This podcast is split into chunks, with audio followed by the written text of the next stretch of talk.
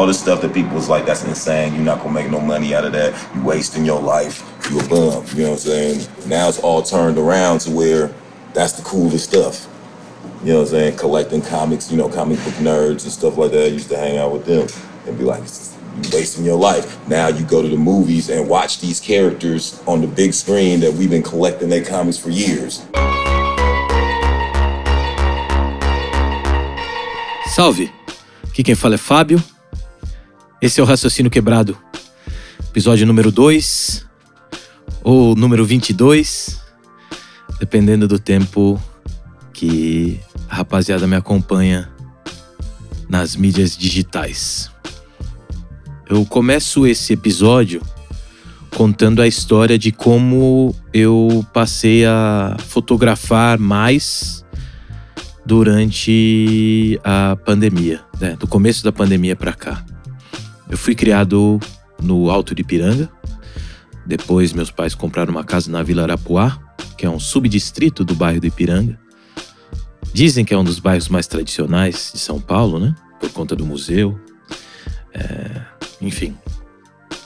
Então eu estava acostumado a fazer esse caminho, assim, os caminhos do Ipiranga, da ponta ali do, da Ricardo Jafé à ponta do Sacomã ali. Eu sempre fiz muito esse caminho com a minha mãe para fazer as compras, para visitar as amigas da minha mãe.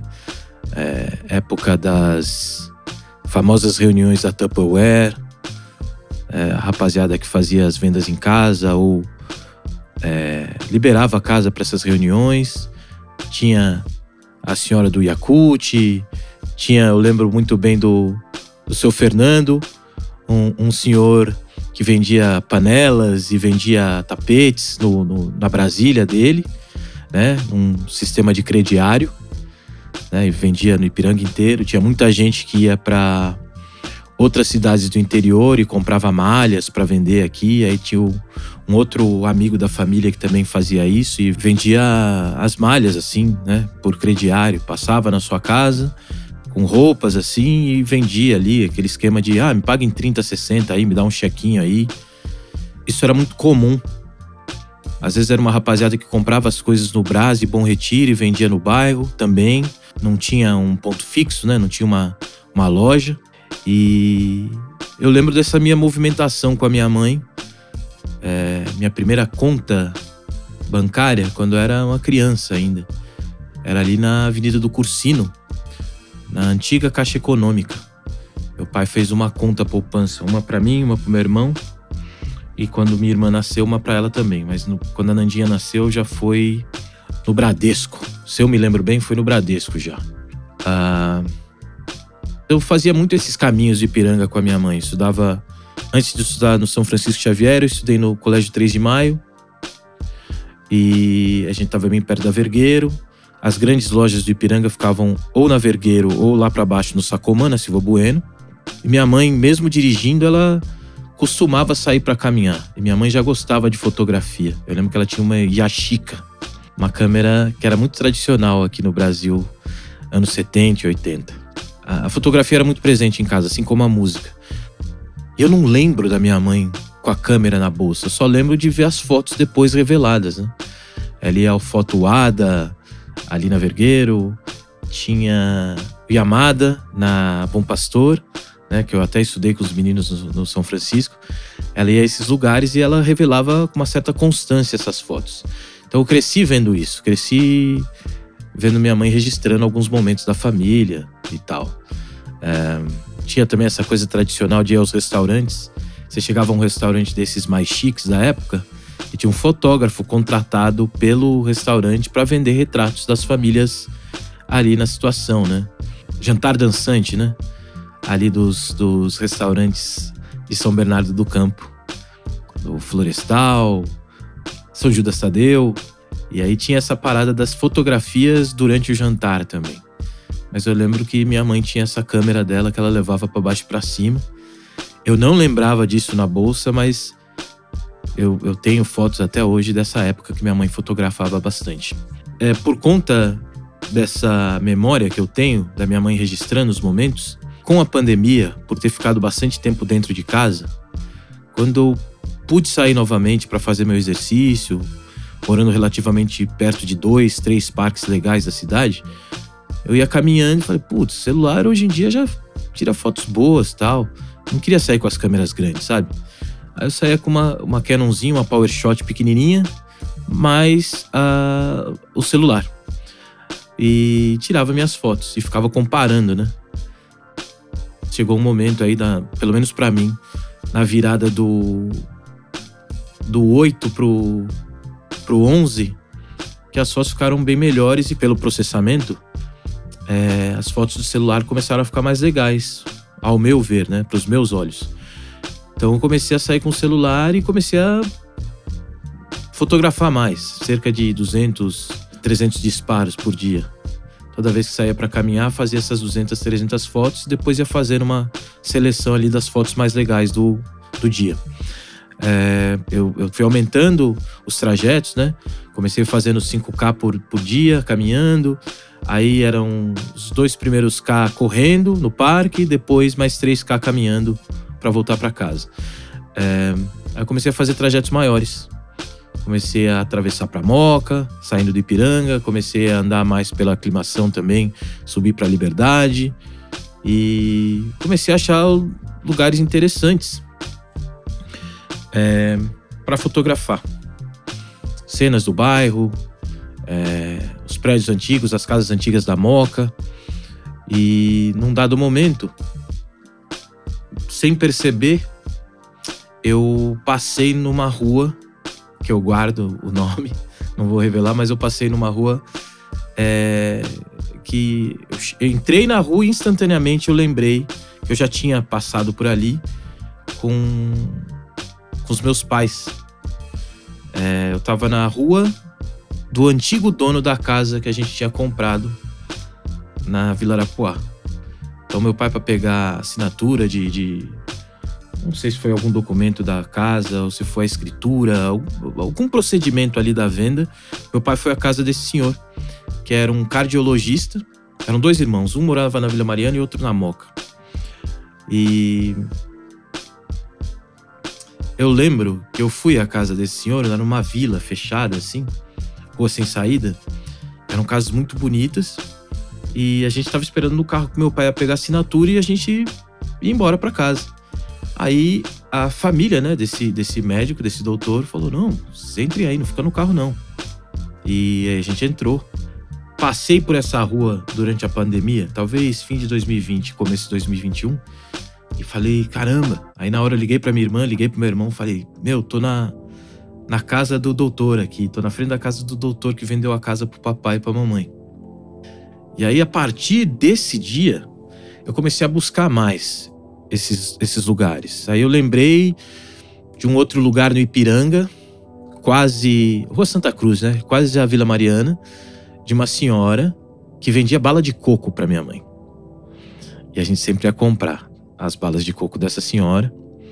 Ah, era uma senhora que na época já era aposentada, mas continuava cozinhando. Era cozinheira aposentada e continuava cozinhando e fazia bolo para fora, fazia salgados para fora, né? O, o, termo que usava na época, que a gente usava na época. Então eu comecei a passar nesses lugares, muito para lembrar da minha mãe, lembrar de tudo que eu vivi com ela, e porque eu queria entender o quanto o mundo tinha mudado a partir das memórias que eu tinha desses espaços. Eu faço essas caminhadas assim, comecei a fotografar mais as áreas mais remotas da Moca, esses portais da cidade, né? De que você tá na Moca, mas você atravessou ali a radial, você pode ir pelo canto e sair no, no, no, no, no metrô Dom Pedro, mas você anda um pouquinho, você já tá na zona cerealista, aí entra pelo, pelo, pela feira na madrugada ali, já é o Brás, aí você pode ir caminhando ali, vai ao Pari, que já é quase Zona Norte, atravessa para a Zona Norte, ou faz um caminho diferente, é, entra à direita ali pelo, pelo viaduto Bresser e, e segue para Moca de novo, pela Paz de Barros, aí vai por dentro, pega oratório, aí vai lá perto da casa do, do Suíze, do Secreto, vai para Vila Prudente. Tem vários caminhos, assim. Eu gosto desses portais da cidade e comecei a, a fotografar muito nesses espaços, porque já faz um tempo que eu tô me organizando para fazer uma exposição de fotos. E antes eu ficava pensando muito em como as pessoas entendem isso, né? é, fotografia feita a partir de um celular, né, com sensores menores e tal, com processamento muito pesado. Então, o trabalho do fotógrafo ele não termina na captura da foto, né? Termina na edição, termina no, no processamento da foto. Obviamente, eu uso aplicativos que eu consigo ter mais controle é, de como eu estou fazendo a foto, não só de enquadramento, mas das cores e tal, sem muito processamento do, do da Apple, né? Mas é a partir de um celular, não é a mesma coisa que pegar uma câmera grande e sair para fotografar, trocar de lente, pensar no desfoque de cada lente, o, o ISO e tal. O celular costuma fazer isso no automático. Eu uso um aplicativo chamado Halide, que foi criado por um trio. É, todos eles trabalharam em empresas do Vale do Silício ali. Um trabalhou na Google, outro trabalhou no Twitter, outro trabalhou na Apple. Os três são fotógrafos, são cabeçudos com isso. Eles têm três aplicativos. Eu uso dois deles, o Halide e o Spectre. É, eu uso bastante para fazer as fotos com, com esses movimentos, né? De, de luz e tal. Uh, eu tenho algum controle que não é a foto no automático no celular, mas é foto feita a partir do celular. Para algumas pessoas acaba sendo uma discussão parecida com a discussão de samplear sem ser do vinil. Samplear de um MP3, samplear de um vídeo de YouTube, samplear de uma gravação que você fez com o próprio celular, sabe? Samplear a partir desses outros mecanismos aí, dessas outras ferramentas. Como o nome do podcast Raciocínio Quebrado, eu já giro a conversa para algo, é, algo que aconteceu essa semana. É, a Cerato, que é a empresa responsável pelo aplicativo, pelo programa mais usado pelos DJs que mixam eletronicamente, né?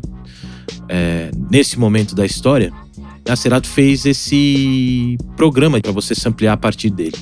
Eles lançaram essa versão 2.0 agora, faz pouquíssimo tempo. Eu vi um mini documentário do Jake One ali em Seattle, falando sobre a cena. Sampleou uma banda de funk local, de um cara que depois de ter a banda virou um, um, um DJ de uma rádio popular ali. Depois de 21 anos, eu vou mudar o programinha, aplicativo, plugin que eu uso para samplear nas minhas produções. Eu uso o Recycle da Propellerhead para samplear é, fazendo os Rex Files, né? Uso desde talvez 2002, talvez seja isso. Que eu lembro que tanto Reason, a, a primeira versão beta 0.95 e o Recycle, você podia fazer uso total da ferramenta e gravar tudo em até meia hora. Você tinha meia hora uma hora para usar o programa, depois ele apagava o que você tinha feito. Então eu fazia o render, né, de canal por canal do que eu tinha criado no Reason e depois abria. Na época eu usava o Sony Vegas. É, eu, eu mandava tudo pro Vegas e pro SoundForge. Eram os dois programas que eu usava. Depois comecei a usar o Pro Tools, né, quando peguei minha M-Box. Comecei a usar o Logic também, quando ainda era feito pela Imagic, a empresa que a Apple comprou alguns anos depois. E eu ainda acho mais intuitivo o jeito uh, recycle, entender sample. Os recortes automáticos que ele, que ele sugere ali quando você está abrindo um sample. É, obviamente, o, o, Cerato Sample 2.0 também faz isso, mas eu estou mais acostumado até por esses 20 anos usando, 20 poucos anos usando o Recycle, eu ter um pouquinho mais de, de autonomia no meu processo. Paguei o primeiro mês, 9 dólares para ver se funciona. E se eu tiver que comprar licença para a empresa, para poder dividir também com os produtores da Mudroy, aí acho que eu pago acho que 150 dólares. Eu não vou ficar pagando assinaturas separadas para todo mundo, é mais fácil comprar de uma vez. Então estou estudando fazer isso. Quem está acostumado a ampliar, acho que é uma nova ferramenta que surge. Já tem todo um sistema da Cerato que funciona muito bem. Então, quando eu pego uma, uma ferramenta de sampling, a primeira coisa que eu presto atenção é como funciona ou, ou quão boa é a função de time stretch. Porque sampling é muito isso, né? Você pegar os trechos das músicas que já estão num BPM correto, numa afinação correta, você vai mexer em afinação, vai mexer no tempo de cada sample, né? Vai fazer o stretch ou vai acelerar, enfim. Então, é, esse resultado tem que ser muito bom para você, principalmente para trocar depois de 20 e poucos anos de ferramenta. Eu fico pensando assim, sei lá, o Just Blaze é um cara que ele usa o sampler da, do próprio Logic, que eu nunca me acostumei, acho esquisitíssimo, nunca me acostumei. Já produzi usando esse sampler é, nativo do Logic, mas não gosto. Pô, você vê o, o Just Blaze trabalhando, você fala, caramba, velho. É uma ferramenta que funciona muito para ele. Estou é, muito acostumado com o da Propeller Head. Sendo muito sincero, o desenvolvimento do Recycle está parado há muitos anos. Eles não, não lançaram nenhuma, nenhuma função nova nos últimos anos. Já faz tempo que você compra ali pelo mesmo preço a licença do Recycle. E eu tenho uma parada também de fazer tudo. É, o meu processo é meio que separado. Então eu preciso estar com tudo pronto numa sessão para eu abrir o Logic ou o Reason para começar a produzir. E o Recycle também, imagino eu que eles pararam com o desenvolvimento é, do Recycle como um programa standalone, um programa que você pode usar sozinho. Eles pararam porque agora você consegue fazer os samples dentro do Reason. Então, se eu quisesse, a partir do Reason 9 ou 10, você já pode fazer isso dentro do Reason. Então, não tem necessidade de ter uma segunda ferramenta para você recortar samples e tal. Você faz tudo isso dentro do próprio Reason. Reason é uma solução completa de produção. Já faz alguns anos, né? Mas eu tinha essa parada, assim, de falar, putz, não, primeiro eu vou cortar os samples e depois eu levo para esse outro espaço que aí eu vou começar a minha composição. E eu falando isso aqui, eu lembro muito do Louds, mano. O Louds, ele Conheci ele bem novo. Ele era bem novo. É, rapaziada de Curitiba ali, Laudes, Nave, Dário, Cabez. Os caras tinham, acho que eles tinham uns dias da semana que eles saíam para comprar disco, outro dia para recortar sample. O Laudes eu sei que tinha essa parada. O Nave também, porque, mano, o Nave é cabeção também. E eu lembro de me sentir muito feliz com isso, de entender que cada produtor tem seu processo né? Eu nunca enxergo um outro produtor como se eu fosse mais, menos. Acho que tá todo mundo na mesma busca ali de, da criação, de se sentir satisfeito com algo que a gente cria.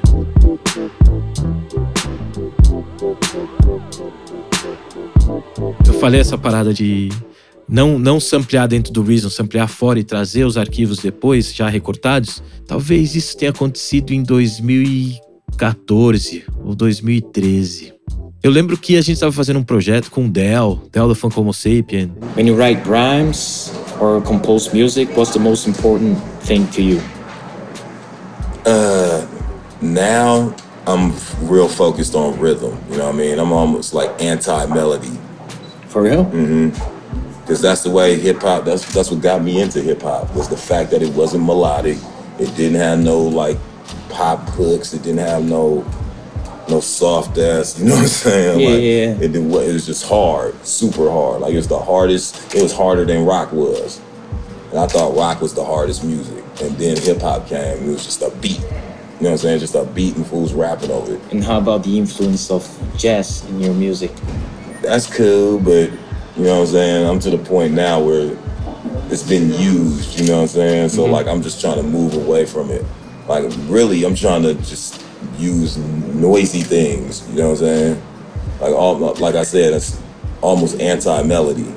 Right. If you want a good example or vision of it, like uh, the Bomb Squad, Public Enemy. Right, right, right. The producers. Basically, Hank, Hank Shockley and mm-hmm. yeah. That's basically where I'm trying to pick up from because those was my heroes growing up they took noise and they made noise fit into a musical context when people was like you can't do that. Like Right. that's noise. You can't but with the sampler you was able to do it. You could take any sound any noise and you could pitch it. Change the pitch and Mhm. right. so therefore you can make it music now you know so they revolutionized it. So that was the greatest thing to me. Still is really.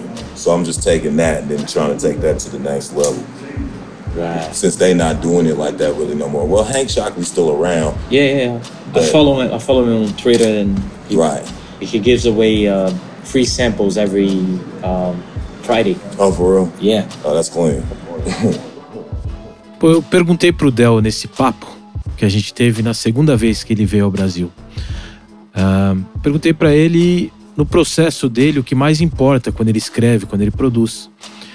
Aí ele falou que no momento ele estava indo num caminho meio antimelódico. É, meio baseado no começo do hip hop mesmo. Só a batida e os caras rimando em cima. Era, na opinião dele, até mais duro, mais rústico que o rock ali no começo, né? Então, até conhecer o hip hop, ele achava que o rock era a parada mais rústica, mais bruta, mais direta. Por conta disso, eu perguntei sobre a influência do jazz nas composições dele. Ele fala que foi uma fase legal, mas que ele, como, como ele estava dizendo ali, ele estava tentando se distanciar até dessa característica do começo do som do Hieroglyphics, do, do, do som dele no I Wish My Brother George Was Here, o primeiro álbum dele, é, lançado pela Elektra, que também é um desses é, álbuns de rap que todo mundo fala que é super inventivo e tal, é, como falam do primeiro do De La Soul, do Three Feet High and, and Rising. O A&R do Dell na Elektra era o Dante Ross, SD50s. Muita coisa legal do, do hip hop ali, fim dos 80, começo dos 90, passa pelas mãos dele. É, a gente pode falar do De La Soul, pode falar um pouco, de alguma forma, ele também ajudou os caras do House of Pain, ajudou Hieroglyphics no começo, nesse disco do Dell. E eles tinham essa parada, né? Já de, de, de fazer bastante coisa baseadas no, no, em samples de jazz. E o, o fala que ele, em algum momento, se afastou disso.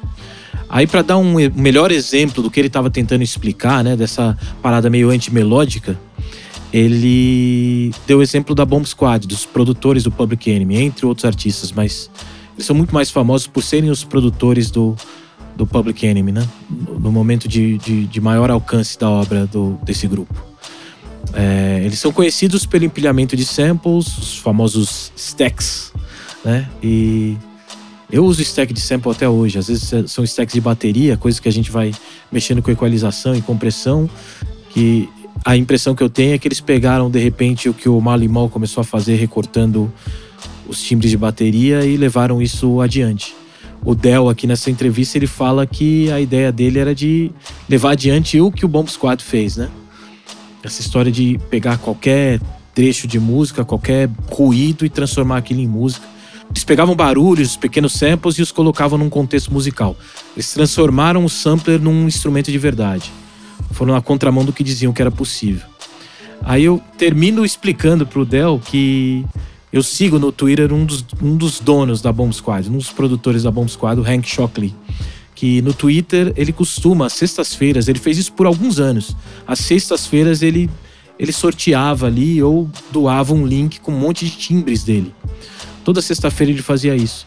E uma outra curiosidade do Hank Shockley é que parte dos samples da biblioteca do programa Reason é, são timbres dele. Então a Bomb Squad continua é, fazendo samples, produzindo. O Hank Shockley é, é, professor numa universidade nos Estados Unidos. Imagino que até hoje, até por conta dos royalties e tal, toda vez que a gente vê, como teve agora em 2020, 2021, uma versão do Fight the Power com outros MCs, Black Thought, Nas, Rhapsody, é, todos eles rimando com, com Public Enemy, é uma, a produção original é a produção do, da Bomb Squad, né? Então acho que Bomb Squad fez muita coisa importante.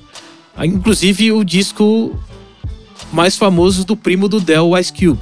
Ou que é mais famoso entre a rapaziada da costa leste americana, especificamente, é produzido pela Bomb Squad.